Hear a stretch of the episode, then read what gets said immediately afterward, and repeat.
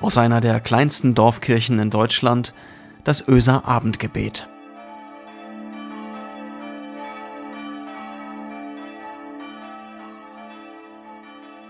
Einen schönen guten Abend und herzlich willkommen zum Öser Abendgebet am 12. Februar 2021. Mein Name ist Christiane Schuld. Ich arbeite hier in der Gemeinde als Diakonin. Freitag ist heute. Wie war deine Woche? Was war gut? Was war schwer? Was hat dir Mut gemacht? Der Schnee oder die Sonne? Ein Mensch, dem du begegnet bist oder von dem du etwas gehört hast? Was war schwer in dieser Woche? Was hat Kraft gekostet? Wo musstest du vielleicht deine Meinung ändern?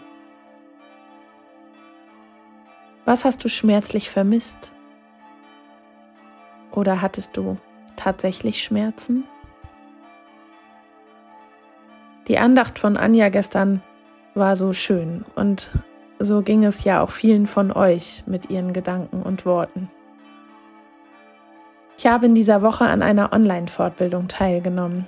Jeden Tag von morgens 9 Uhr bis abends 18.45 Uhr. Zwischendurch kurze Mittagspause, Wäsche waschen, Kinder knutschen und hin und her fahren und Essen kochen.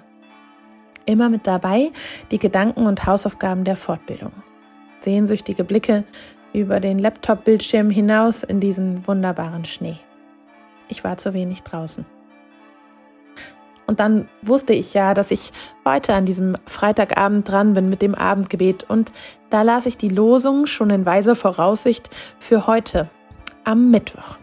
Und meine erste Reaktion war, ach nö, das muss doch jetzt nicht sein.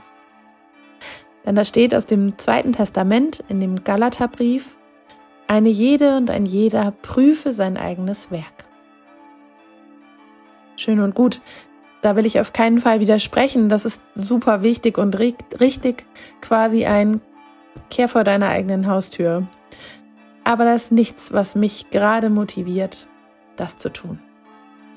Denn mein Kopf ist irgendwie voll, ich bin mit jedem Tag neu beschäftigt.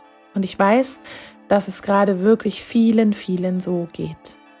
Irgendwie den Tag überstehen, diese Zeit gut durchleben. Ja, manche sprechen sogar vom Überleben. Die Seele, die muss diese Zeit irgendwie gut überstehen. Und irgendwie ist da bei mir gerade kein Platz für Besen und vor der Haustür kehren, für überprüfen und mich bessern. Da war ich fast so ein bisschen bockig und habe mich nicht von diesem Vers ansprechen lassen. Ich brauchte gerade irgendwie was anderes. Kennst du dieses Gefühl auch? Da sagt jemand was, vielleicht auch zu dir direkt und du weißt, dass er sie recht hat. Aber es ist eben nicht das Richtige für dich, jetzt gerade in diesem Moment. Und da möchte ich wieder an Anjas Abendgebet von gestern anknüpfen, denn das kam irgendwie gerade richtig. Und den einen Gedanken, den möchte ich noch ein bisschen weiterdenken. Du kannst nicht tiefer fallen als in Gottes Hand. Ja, wenn wir fallen, wenn alles um uns herum zusammenbricht, wir loslassen müssen, dann gibt uns das Trost. Sicheren Boden, ein Netz. Aber manchmal, da bricht nicht der Boden unter unseren Füßen zusammen, da brechen auch wir ja innerlich zusammen. Da können wir nichts mehr tun, da wollen wir uns bewusst fallen lassen. Nicht, weil uns etwas genommen wird, sondern weil wir keine Kraft haben, etwas zu tun oder weil wir gerade nichts zu geben haben. Niemals in meinem Leben hatte ich dieses Gefühl so häufig oder so bewusst wie in dieser Zeit. Geht's dir auch so? Oder hast du gerade ganz viel zu geben, aber du kannst es nirgendwo abgeben, weißt nicht, wohin damit. Beides ist bei Gott gut aufgehoben, da bin ich mir sicher. Ich lande nicht nur in Gottes Händen, wenn ich falle, sondern ich kann mich auch bewusst da hineinstürzen, mich in seine Arme stürzen, so wie der verlorene Sohn es tut im Lukasevangelium. Nach einem umtriebigen Leben, er hat das ganze Geld seiner, seines Erbes auf den Kopf gehauen und als er keinen Ausweg mehr weiß, da kommt es ihm in den Sinn, wo er willkommen ist, wohin er zurück kann, wo ihn offene Arme empfangen und liebend festhalten, bei seinen Eltern. Da steht, er war noch weit entfernt, als seine Eltern ihn kommen sahen. Voller Liebe und Mitleid liefen sie ihrem Sohn entgegen, schlossen ihn in die Arme und küssten ihn. Ja, ich sage bewusst Eltern, auch wenn ich weiß, dass es um den Vater geht in den meisten Übersetzungen der Bibel. Aber ich glaube, einer Mutter geht es genauso. Und ihr habt ja schon öfter mitbekommen, dass Gott für mich eben nicht nur ein Vater ist, sondern mindestens auch noch eine Mutter. Sie nehmen ihn also in die liebenden Arme voller Mitleid. Mitleid, das wollen wir Menschen oft nicht, das wollen viele Menschen nicht. Das können viele nicht aushalten. Aber eigentlich bedeutet es im guten Sinne doch nur, dass dich jemand versteht und mit dir fühlt. Und das ist doch eigentlich ein gutes Gefühl.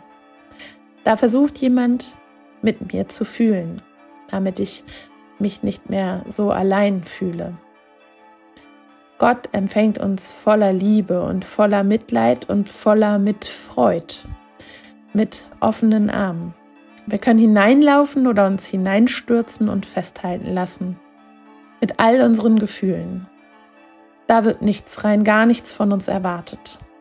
Wir dürfen da an diesem Ort lachen und weinen, hoffen und uns sorgen, reden und schweigen, klagen und schreien, wüten und trauern, fragen und hören. Gott fühlt mit uns. Wenn wir Kraft zum Bäume ausreißen haben und wenn wir nicht wissen, wie wir den nächsten Schritt schaffen sollen. Er ist da. Seine Hände zum Reinstürzen sind immer bereit. Ihre Arme sind immer weit geöffnet, wenn wir nicht wissen, wohin mit uns. Und auch wenn Gott gar nicht unser Ziel ist, weil du Gott noch gar nicht so lange oder so gut kennst, so ist es eine gute Option. Eine Einladung und ein Versuch ist allemal lohnenswert. Lass einfach mal los, auch vom Tag, von den Dingen in der Woche, die schwer waren und von den Anforderungen, die so an dich herankommen. Von jedem, du sollst, du müsstest eigentlich noch, ich könnte aber ja noch jenes tun. Lass dich einfach mal fallen an diesem Abend oder dann, wenn du es brauchst. Lasst uns beten. Gott, manchmal prasselt so vieles auf uns ein oder es ist so furchtbar und unerträglich still um uns. Beides kann gleichermaßen anstrengend und kaum auszuhalten sein. Lass uns daran denken, dass wir bei dir ankommen können mit allem, was uns umtreibt. Danke, dass bei dir jedes Wort und jedes Gefühl gut aufgehoben sind. Sei bei uns, wenn wir nicht wissen, wohin mit unseren Gedanken, wenn uns der Mut fehlt, loszulassen und einfach mal in deinen Armen zu liegen. Zeige uns Wege auf, wenn wir nicht wissen, wie das gehen kann. Stelle uns Menschen zur Seite, die mit uns fühlen. Gehe mit uns in diesen Abend und behüte uns in der Ruhe der Nacht.